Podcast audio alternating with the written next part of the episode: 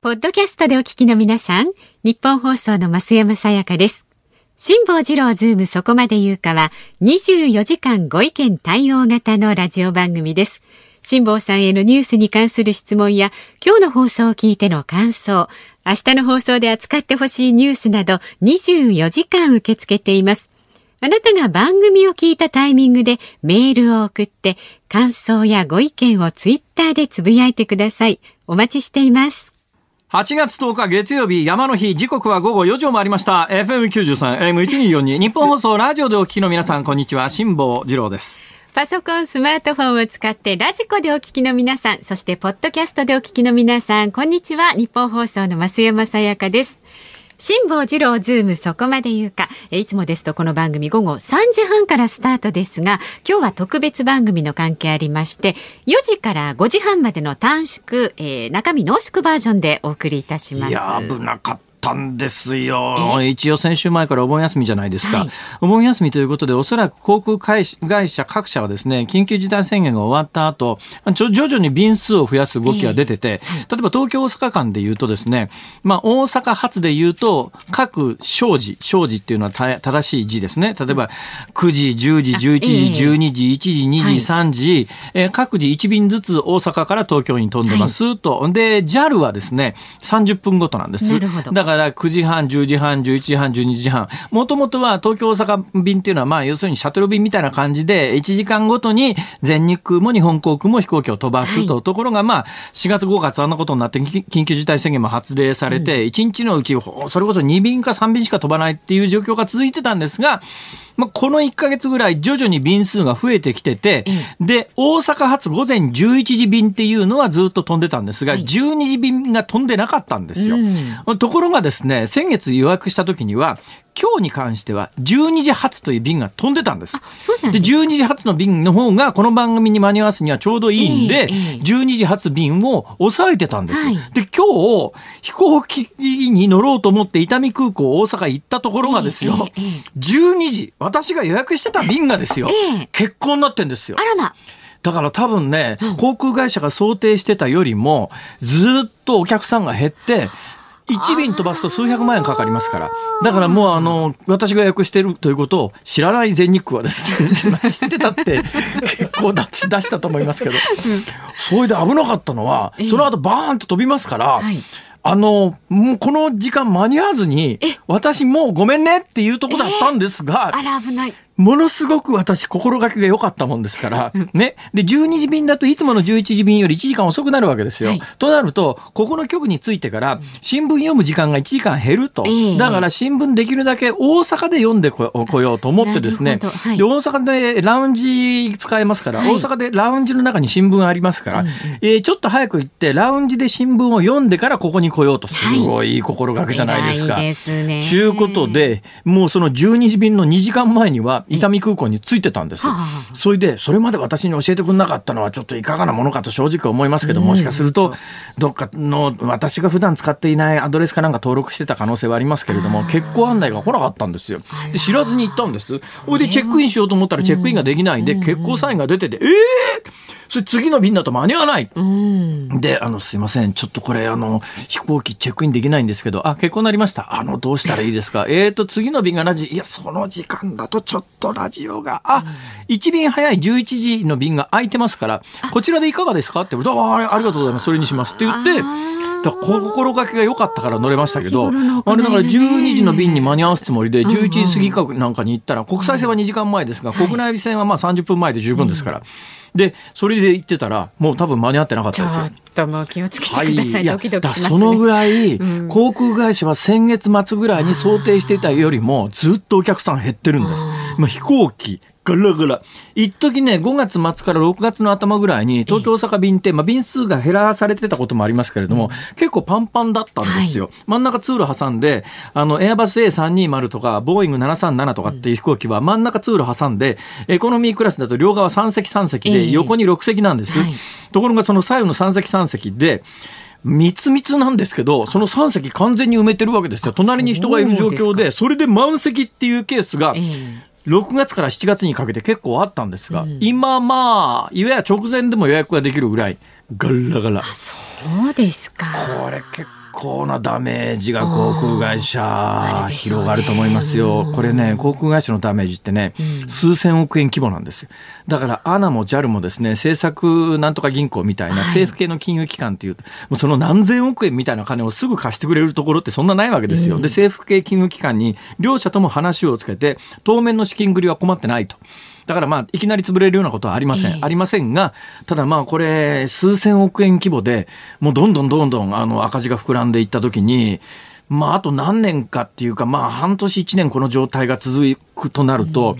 今まで過去3か月間は身近な飲食店みたいなところしか閉鎖されていないかなかったじゃないですか、はい、まあ割とそこばっかりが目立ってましたけど、うんうんうん、この状況が続くとね、うん、もっと大きいところにあの相当深刻なダメージが出そうだなっていうのを今日私ね大阪からここへ来るまででものすごい実感しましたね。その中で、この番組だけは、日本で唯一と申し上げてもいいくらい、この新型コロナウイルスに関して、正しい情報を一つずつ丁寧にお伝えしていく番組みです。あいいですね。そういうアピールいいですよ。今日はね、あの、普段聞かない方も聞いてる場合が多いんでね、祝日じゃあ普段聞いてらっしゃる方聞いてないかもしれない。いじゃあ聞かなくていいです。あ、いや、そんなことないですけど。そんなことないです。聞いていただいてありがとうございます。本当に。引き続き、休み明けもお聞きください。ラジコでもやってます。そうですよ。えポッドキャストでもやってます。はいはい。ただまあ、あの、ポッドキャストでお聞きになるほどのもん、あ、いやいや、あのね。まあ、聞いていただきたい番組です。そうですか。はい、強く言っておきますよ。へいへい、ありがとうございます。で、今日日はですね、えー、株の方がお休みなんですけれども、サイナ。はい、えー、為替の方をお伝えしておきましょう。現在1ドル105円80銭付近で取引されています。はあはあね、まあ、先週の木曜日のこの時間よりも40銭ほど円安ということで。円安か。はい。7日金曜日の夜には一時106円台に乗りましたので。まあまあね、一時104円台っていうことが近々でありましたから、まあまあ比較的落ち着いてる為替相場と申し上げていいと思います。はい。今日株式市場は東京は閉まっております。はい。え番組ではラジオの前のあなたからのご意見もお待ちしています。メールで送ってくださる方、ZOOM、 zoom アットマーク 1242.com。またツイッターでもつぶやいてくださいね。ハッシュタグ、辛坊治郎ズーム。辛坊治郎は漢字で、ズームはカタカナでお願いします。あなたからのご意見お待ちしています。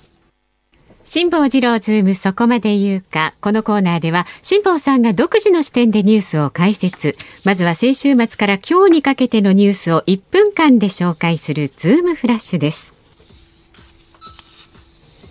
新型コロナの影響で今年は見られないはずの京都五山送り火の一つ、大の文字が8日夜浮かび上がっていると通報がありました。五山送り火は毎年8月16日に行われる行事で、関係者は悪質ないたずらと怒っています。先月30日に亡くなった台湾の李登輝元総統を弔問するため台湾を訪れた森元総理が蔡英文総統と面会しました香港警察は中国に批判的な論調で知られる香港市貧華日報の創業者ジミー・ライ氏を国家安全維持法違反の容疑で逮捕しました。先月25日海運大手の商船三井が運航する大型貨物船がインド洋のモーリシャス沖で座礁しました。救助活動中の今月6日燃料タンクの一つに亀裂が入りおよそ1000トン以上の重油が流出しています。真夏の夜空を彩るペルセウス座流星群が明日11日夜から 14, 14日未明にかけて見頃となります。条件が良ければピークの12日深夜から13日未明にかけて1時間に最大30個ほどの流れ星を見ることができます。むっちゃ面白いニュースなんだけどこれを面白いというと、うん、もうまたあの謝罪しなきゃいけなくなりますから。あの面白いとは決して申し上げませんけれどもや。はい。いや五山の送り火の大の文字浮かび上がっちゃったやつ、はい、今年はどうですかね関東でどのくらい報道されてるか分かりませんが、うん、あの五山の送り火が、えー、実質中止っていうか、まず観光客向けのイベントとしては中止なんです。ただまああれは宗教行事ですから基本的に、あの、お盆の、えー、魂をご先祖の霊を送り出すための送り火ですから、送り火として五山に火を灯すということで、ただあの、5つのこうね、あの、まあ、船形だとか、いろいろあるじゃん、鳥居だとかあるじゃないですか。一番まあ有名なのが大寺です。大ですね。大きな大文字ってやつですね。大文字焼きって言うとこれまた怒られちゃうんですよ。あれ大文字五山の送り火って言わないと、大文字焼きじゃないって言って、大文字焼きって言うとですね、また訂正しなきゃいけないんですよ、これ。だか？ら大文字焼きって言っちゃダメなんですよ。大文字焼きって。何回言うんだよ。本当ですよ。わざと言うなよ。本当ですよ。本当に。まあ、あの、京都五山の送り火のうちの大文字ですけれども、えーうん、これが、あの、今年はですね、えー、観光客が殺到しないように、見える形ではやらないと。で、一応何か、なんか灯してるのはわかる。宗教行事として送り火はやりますけれども、うん、大の文字に見えないように火を灯すというのがもう発表されてたんですよ。それがまあ基本的に送り火ですから16日かな、えー、もともと予定されてたやつが、1週間も早い8日の夜にですね、突然、あの大文字山に台が浮かび上がるわけですよ。えー、で、みんなネット上では、おサプライズ！ほら、花火大会でも今、3密避けるっていうんで、サプライズで打ち上げるところあるじゃないですか。本来の花火大会はやめますけれども、もしかするとどっかで打ち上がるかもしれません。わあ、サプライズで花火大会がとかあるじゃないですか。で、どうも、うわ、サプライズで大文字がと思った人がいるらしいですが、これ全くの間違いでですね、誰かがいたずらでつけちゃった。それもね、火もしたんじゃなくて、どうやら LED ライトの強力なやつかなんかを台の形に並べたらしい。で一人でやろうと思ったらできなかないですよね。まあでもこれ簡単にできるもんじゃないですよね。結構ねでかいんで、ね、だから一人でも一個ずつ置いてったらだんだんついていくって感じなんで、どこの段階で人が気が付くかって話ですよね。目撃情報でこれ野村正夫さんって関西で FM の DJ やってる方が撮った写真が読売新聞に上がってたりなんかするんですが、これその方が撮った写真でいうと綺麗に大の字で上がってますから、パッと見でもね数十個のかなり強力な LED ライトが使われてますね。青白い光なんですよねオレンジじゃなくてね見るとね。青白い光だから LED でしょ多分ね、うんうん、LED で多分強力なライトを20個ぐらいつく使ったんだと思いますけれども、だから一人で置いてったのかあるいは本気でやるんだったら全部ラインつないでおいたら一斉にボタン一つでバンとつけるシステムもできなかないですけども。そこまで大規模にやったとは考えづらいんで、おそらく複数人数でみんなで山登って、で、このじゃあ大文字山登れるのかどうなのかというと、基本的にこの山はね、私有地なんです。で、柵とかないんです。はい、で登ろうと思えば登れるんです。で登れるって入ると大体まあ例年ですとこの時期になるともう後でちゃんと火がつけられるように、えー、その火を置く台みたいなやつがちょうど台の形になるようにこうもセットしてあって。でそこに火つけちゃうとなるとあるいはなんかね自分で用意した焚き火でも実際に火をつけるということになるといろんな法律に触れそうな法律条例に触れそうな気がするんですが。うんうんこれ今のところ LED ライトを持ってってそれを灯しただけだとすると、これなかなか罪に問いづらいですよ。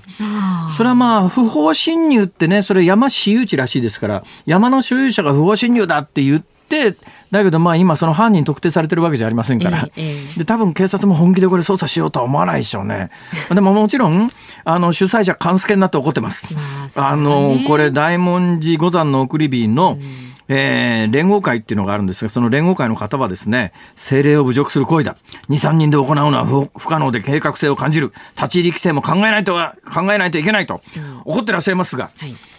まあ、多分ね宗教行事なんで宗教を信じてらっしゃる方にとってはもう絶対これ捨ておけない、もう腹立たしいなんてもんじゃないとんでもない話だ、いうのはよくわかります、うん、そのお気持ちは大変よくわかりますが、うん、そういうあまり宗教心のない人間からすると やりよったなこれ。そ んなこと言うとまたクレーム来るだろうほら そうですよ。ねえ。やりよったなみたいな。あまりあのそうだから不謹慎ではあるけれども特に誰か被害者が出るような犯罪でもないし、っていうところがあるんで。痛快とまでは言いませんよ。どっかの新聞でですね、新型コロナを痛快と言ってですね、袋叩きにあった論説委員会なんか言いますが、そういう禁止なことを私は申し上げるつもりはもとないですから。そそれから真似することもやめていただきたいですよね。いやいやいやこれを、これをきっかけになんか真似しちゃったりしたら、あの、ああ、そうですね。ライト灯したりなんかするのは。はい。それからですね、その夜空傾向傾向でいうと、今のあの、えー、ずっとこうニュースの中で一番最後でペルセウス座流星群が明日から3日間ぐらいの夜ですね。見頃。えー、見頃となるということで、ペルセウス座流星群、毎年ですよ、この時期。これ流星群ね、メカニズムを簡単に説明するとね、値打ちなくなっちゃうんですが、ちなみにペルセウス座というのと、まあ、関係ないっちゃ関係ないですから。まあ、あの要するにペルセウス座がある方向性を放射点って言ってそこから放射状にあの流星群が夜見られるというなんでそんなことが起きるかというとも多分ね昔々に地球のそばを彗星みたいなものが塵ばらまきながら通っていった後に、宇宙空間の一箇所にですね、ばらまいたあの塵がそれこそ1ミリから最大でも数センチと言われてます、ミリ単位のものが空中宇宙のところに散らばってるわけですよ。で地球が年に1回、その宇宙空間の一箇所にある塵の塊のところに突入していくわけですよ。そ大気が、大気の中にその塵が触れますね。ええ、そこがまあ大気中で燃え尽きて、それが流星になるという。だから毎年同じ時期に。だから地球って1年365日で太陽の周り回ってますね。はい、その地球の軌道上の一点に、まあ、まあ、帯みたいなもんだと思いますけど、昔々多分水星かなんかがばらまいていって、塵が宇宙空間に浮かんでいて、うん、それがたまたま地球がぶつかっていくときに、見える方向性がその遠い向こうにあるペルセウス座、まあ、ペルセウス座自体も、あの、地球から見える星をつないでるだけで、えペルセウス座で見える星が全部同じ場所にあるわけじゃありませんけども、まあ、そっちの方向からこう出てくると。はいそういう話ですが、はい、え全く興味ないでしょ。そうなんです。これね、女性の人に興奮して喋るとね、途中からみんなポカンとし始めて。そうなんですよ。ね、半分ぐらいにまとめてくれるといいなってちょっと思い。せっかく一生懸命喋っていやいやいや。ちなみにペルセウスというギリシャ神話の英雄知ってますか？どういう人か。どういう人ですか？本当に興味ないんですね。全く興味ないんですね。シモさんみたいにロマンチストじゃない。よ本当に。人が一生懸命喋ってんのに。あのですね。感じの人ですメデューサって知ってますか？ギリシャ神話に出てくる。メデューサ。あ、そうですね。それに近いですね。髪の毛が毒蛇なんですよ。で見ると石になっちゃうんです。あれ見ると石になるという説と見られると石になるっていう説と両方あるんですが、多分ね見ると石になるが正しいと思うのは、このメデューサを退治したのがペルセウスっていうゼウスの息子なんです。でこのペルセウスという英雄がメデューサを退治した時に、見ると石になっちゃうから、石にならないように、ピカピカに磨いた盾か剣かなんかそこに映るメデューサの姿を見ながら、メデューサを退治してますから、多分見見慣れると石になるんじゃなくて、見ると石になる方が論理的に正しいと思うんですが、まあ、両説あるみたいですけどね。頭いいペルセウスさん。トンチが効いてますよね鏡見せるって、せっかく人がロマンのあるギリシャ神話の話してるのにトンチが効いてますよねとか言われて。ええー、いや。いやその反応ですか、ね、素敵なお話ですとてもロマンとかそういうのはないのか。一応だったけど増山さんは美大出てるわけでしょ。美大出てる女子がその程度じゃ普通の大学出てるとか普通の高校とか専門学校出てる人はどうしたらいい？何の話題をすれば受けるのよ。難しいですねそれはね。まあいいや。はいあで今日のニュースいきましょうか。はい、はい、辛坊さんが独自の視点でニュースを解説するズーム。まず1本目こちらです。へいへい。安倍総理緊急事態宣言についてできる限り回避したい意向を示す安倍総理大臣は昨日長崎市内で会見を行い新型コロナの感染拡大を受けた緊急事態宣言について極力回避したい考えを示しました。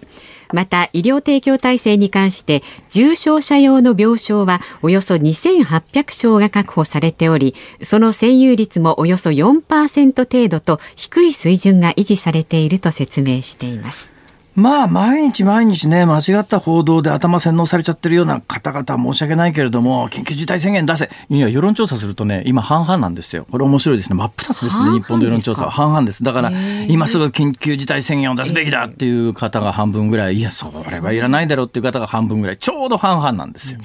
だけどまあ私は常識的にいろんな数字を冷静に紐解くと、緊急事態宣言なんか論外ですね。こんなもん出すべき話では全くない。というのはね、もしかすると私の最悪の読みが当たると、これ秋から冬、秋に一旦収まっても冬になるとまた再燃する可能性があって、その時に本当に緊急事態宣言を出さないと命に、大量の命に関わるっていう局面がないとは言えないと思うんですよ。私は結構心配してるんですね、そういう意味では。ところが今、あの東京で4段階あるうちの警戒一番最最上一番上に貼り付けてるじゃないですか。で、まあ一応政府は4段階あるうちの2段階ぐらいっていうことなんですけど、はい、これ今最上級に貼り付けちゃった時に、これからあともっと最悪なことが起きた時だって今ほとんどこの国ではあの幸いなことに理由はわからないんですよ。理由は仮説みたいなものは5つも6つもありましてそれについて説明しろと言われりゃ1時間かけてこの番組で説明することは可能なんですが現実問題として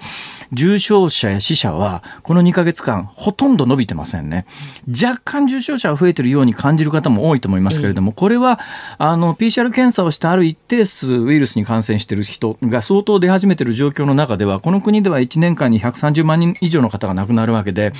あの、他の理由で重症になってたり、亡くなったりする方が、たまたまコロナに感染してるっていう数も、これだけ数が増えてくると出始めますから、だから今出ている重症者の推移とか死者の推移というのは、コロナによって増えているのか、それとも他の病気で、あるいは他の事情で重症になったり、死者、死んだりなんかする人を、たまたまあの PCR 検査であぶり出してるのかがわからない、判別つかないぐらいの数字にしかなってないんですよ。やっぱり4月にダーッと感染者が PCR 検査の陽性者が増えていって、死者の方もかなりの数で増えていってる時とは、様子が全く違う。で、なんで違うのかに関して言うと、さっき申し上げたように、私が今ここで喋れるだけでも仮説ぐらいで5つ、6つぐらいはありますね。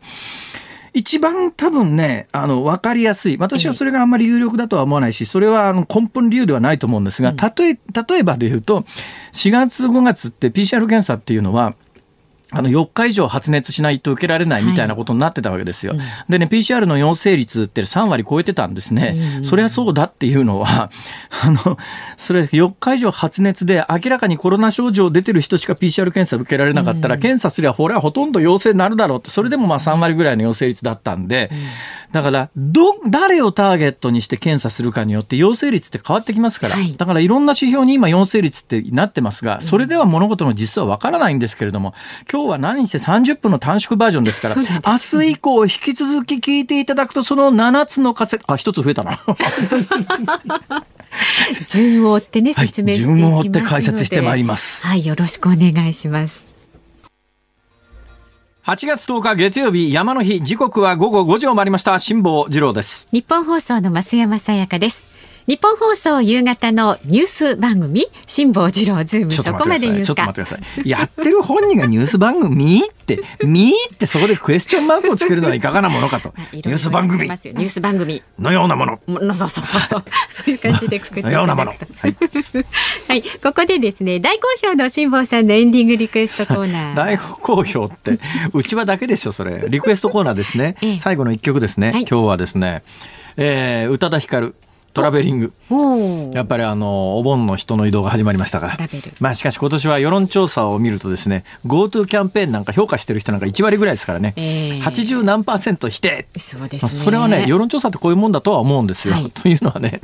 大半の人はいけませんからね。そうなんですよね。その上東京の人は、知ってます、あれ、旅行代理店のページ行くと、あんた東京都民かどうかって最初に聞かれるんですよ。あれ、東京都民は腹立つだろうなと。ちょっと悲しくなりますよね。だってごっつい違いますからね、あれ35%でしょ、現段階において、9月以降50%でしょ、うん、で旅行で50%違ったら全然違いますからね。違ういや東京都民の皆さん。お怒りの気持ちはよくわかります。はい。私は共感はしていますが、私は住民票が大阪にございますから。そうなんですよね。それだけのことです。はい。えええー、あじゃあ何？ traveling で宇多田ヒカル traveling traveling って曲だったよねトラベリングってやつちょっと違うけどそうですそうです。そういう歌です。ちょっと違うけどちょっと違うけどって。でそれエンディングねソングでお願いします。お願いします。はい。ラジオの前のあなたからのご意見もねこの番組24時間受け付けていますから今ね例えばお車でお聞きの方ちょっと意見言いたいけどどうしてもちょっと運転中でおかしいだろうと。なんてねいっぺん意見言ってやるんだあの誹謗中傷ウェルカムですから。そうなんですそうなんです。その歌詞言っときますけど私根に持つタイプですからね そうあのそうそうそうであの明日の放送でもね IP アドレスだって調べちゃうよ はい、扱ってほしいニュースなんかありましたら、こうは言ってますけれども、難しいネタは木曜日にあの聞いてきてください。飯田浩二君が答えると、こういうことになっております。ええはい、いつまででもあの月曜でも火曜でも水曜でも木曜でも結構ですから送ってください。メールは z o o m zoom アットマーク一二四二ドットコム。ツイッターハッシュタグ辛坊治郎ズームでお待ちしています。辛坊さんが独自の視点でニュースを解説するズームオン。この時間特集するニュースはこちらです。週末気になったニュース。なんですって？なんですって？え？ー、でこのコーナーでは辛坊さんが週末気になったニュースについて解説します。いやいやいや、ね、そんな無責任なそれ。それで言ったらですね、ええ、あの冒頭この番組でですね、はいえー、例のあの大文字五山の送り火の話で、大の字に誰かが LED ライトかなんか灯して騒ぎになったって話をしたじゃないですか。そしたら京都方面からですね、クレームをいただきまして、あのそれは新聞、私が説明したところの元々の新聞に振り仮名振ってなかったんですが、えー、っと、あれはですね、えー、精霊をね、16日の時に、はい、あの、送るって言ったじゃないですか。はいはいはい、あの、漢字としては確かに精霊って書いてあるんですが、あれは要するにもともと大文字五山の送り火は、はい、えー、魂をね、はい、まあ、あの、戻っていらした魂を返すんですが、あの魂は、えー、関西方面、京都ではですね、初来、お初来さんという、だからあれは精霊じゃなくて初来と読むのが、正しいらしいですね。お将来さんっていうふうに京都方面では言うらしいって知ってました？長崎は鐘楼流し。鐘楼はまた、あれは灯籠みたいなもんだから、おあれ少量、少量流し、少量って言いますね。少量流しって言う言う言う。言う言う。だから少量を京都ではお将来。えー、だけど漢字で読むと精霊なんだけど、だけど精霊っていうと森の精霊みたいな、そういうニュアンスの言葉になるんでしょうね。だから精霊じゃなくて、えー、だけどまあ新聞記事、私まあ新聞記事目の前にしながら例の話をしてたんで、うんはい、精霊は精霊と読んじゃいましたけれども、えー、あの、小、だからまさに少量、少量流しは少量と読みますけど、はい。えー、だから長崎では小老流しですよね。うんうん、で、京都では、お将来さん、これごめんなさい、アクセント、イントレーションわからないですけど、お将来さん、お将来さんとかお将来さんとか言うそうです。というのが今、京都方面からご指摘をいただきまして、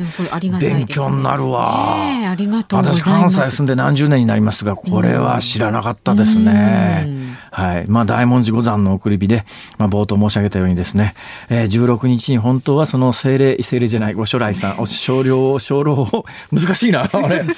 送るために灯す、ね、送り火のはずが、はい、えー、お盆が始まった途端にあの LED ライトを台の形に灯しちゃったやつがいるということで、はい、犯罪かと言われれば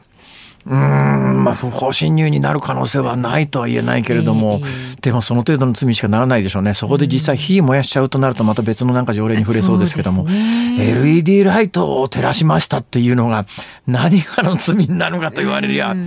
それはまあ主催者の方がね、激怒してらっしゃる気持ちはよくわかりますが、はいえー、笑って済ますような話ではありませんが、とんでもないな、とんでもないやつだな、ということが、えー、ニュース番組として正当であるということはわかりますが、それにしても、うん、まあまあ、まあまあ、はい、そのやった人にインタビューしてみたいという気持ちは、少なくとも交番の前で白い粉を落とす、落とす。その方がなんか、それの方がひどいよね。ね。なんか大体あの、ほら、あの、レジ済まさないで刺身食っちゃうやつとかさ、あのレジ済まさないであの刺身食っちゃうやつはさあの見かけ自体がやっぱりいかんと思うよあれ、ね体型体型で体型は何が言ってんだよ。体型は関係ないだろそれ。ね YouTuber っぽい方ね。うんそう。なんか、彼はすごいなんかこうなんか腹立つっていう、なんかその辺の感情を刺激する雰囲気ありますよね。はいはいあえてね、なんかそこ狙ってきてますしね。ねさあ、えー、気になったニュースで言うとですね、はい、はい、えー、こんなニュースがありましてですね、皆さんご存知ないと思いますが、まもなく、紀州和歌山の最南端、本州最南端に串本という町がありますが、はい、この串本という町は、私は若干の因縁がございます。ここには、クジラの博物館があるんですあ、あそうなんですか。クジラで有名なところなんですよ、これはね。え、まあ伝統的な伝統的なクジラ漁ですね。だから今のあの南洋の捕鯨漁みたいなものではない、あの地元の、えー、伝統的なクジラ漁で有名なところで、クジラの博物館のようなものがあるわけでございまして。いいとこなんですよ。海中公園みたいな、海中展望堂みたいな、展望塔みたいなやつがあったような気もするな。はい、ここにロケット発射場が稼働すると。えー、来年度後半にも日本初の民間ロケット発射場が稼働すると。で、まあ、民間のロケット稼働場でいうと、ホリエモンがやってるあの、北海道のやつあるじゃないですか。はい、ね、ホリエモンがまあ、ロケット発射場までやってるわけじゃないでしょうけれども、えー、そんな話が実はね、ぼちぼちあるんだなと思ったのはびっくりしたんですが、この串本にできるロケット発射場はですね、キャノン電子 IHI、IHI っていうと石川島播磨重工ですか？ら大工大大会社ですね。キャノン電子 IHI エアロスペース清水建設日本政策投資銀行が出資して、2020年代半ばには年間20回のロケットを打ち上げると。で、ロケットは全長18メートル、重量約23トンの三段式ロケットで、年間20本分ぐらいバンバンロケット打ち上げて、民間で結構ね、衛星打ち上げたいって需要があるんですが、えー、日本のロケットはまあ数限られてますから、はい、なかなかそういう需要に応じきれていないんですが、うん、これだけの大企業が本気で金出して、年間20本ぐらい、その全長20メートルぐらいのロケットを南紀串本からボンボン打ち上げる計画があって、えー、来年後半にはもう多分もう最初稼働し始めるんじゃないの。これ結構ね、名所になると思いますよ。はい、ロケットの発射ってね、見たことあります？ないこれが大迫力でね、アポロのサターン5型ロケットなんてのは全長100メーター以上あるやつが、えー、エンジン全出力にして上空にこう飛び上がっていくところなんかね、うん、いっぺん見たら生涯忘れられない経験になると聞いています。あれ、聞いてるの？あ、そういうことですか？ご覧になったように、よくもそんなにもリアルに話せますよね、全く。一度ご覧になってください。そういう仕事ですから。はい、そうですか。以上ズームオンでしたこのコーナー含めまして今日の放送ラジコのタイムフリーそしてポッドキャストでも配信しています詳しいことは番組のホームページまたは番組の公式ツイッターご覧になってください。お送りしているのは宇多田ヒカルで traveling であります。ニッポン放送辛坊治郎ズームそこまで言うかお別れの時間になってまいりました。はい、お聞きのニッポン放送この後は健康あるある wonderful を挟みましてショーアップナイタープレイボール。そして明日朝6時からは飯田浩二の OK 工事アップ。明日のコメンテーターはジャーナリストの長谷川幸洋さん。早稲田大学ビジネスファイナンス研究センター研究員准教授の佐々木康之さんにこれから大失業時代が来てしまうののか雇用の見通しなどを伺うそうです。なるほど。ということでね、冒頭からあの京都大文字五山送り火の話しておりますけれどもね、えー、冒頭でお伝えしたように京都五山送り火連合会の会長さんはですね、うん、えー、ね、えー、どうやら LED ライトで大文字の大の字を作っちゃったっていうそのニュースに関して、政令を侮辱する行為だと、まあ冒頭私申し上げたら京都の方からクレームが来まして、はい、それは政令とは読まないと、うん、ね、森の政令の政令という漢字は書きますけれども、京都では初来ないしはお初来さんと、だから初来を侮辱する行為だ。まあ、精霊流しの精霊ですけれども、あ地方によって言い方違うんだな、というようなことをご説明したら、ツイッターの書き込みで、えー、だから京都はめんどくせえんだよ、みたいな書き込みをいただいたそうですが、そんなことありませんよ。こうやって丁寧に教えてくださる方がいらっしゃるから、正しい情報をお伝えできる、あの、京都から情報をお寄せいただいた福井陽太さん、ありがとう。ありがとうございます。めんどくさい人じゃありませんよ。さあ、それから辛坊さん、番組からのお知らせなんですが、はいはい、明日、明後日はですね、5時台に夏休み特別企画ということで、もう小中学生の憧れの職業、YouTuber をゲストにあ、聞いてみたい。私ね、2年前に YouTuber 始めて、そこそこ会員登録もあるのに、全く収入につながらないんですよ。いや、もうこれ明日いらっしゃる方も、ね、びっくりするぐらい収入にならないんですね。かなり売れっ子です、ね、良い子のお手本にはならないので、どうしたらこれが、ね。そのあたりもね、伺ってみてわかりました。楽しみにしたいと思います。ということで、お届けしてまいりました。辛坊治郎ズーム、そこまで言うか、ここまでの相手は、辛坊治郎と、増山さやかでした。てなことで、今週もまた聞いて、ちょうだい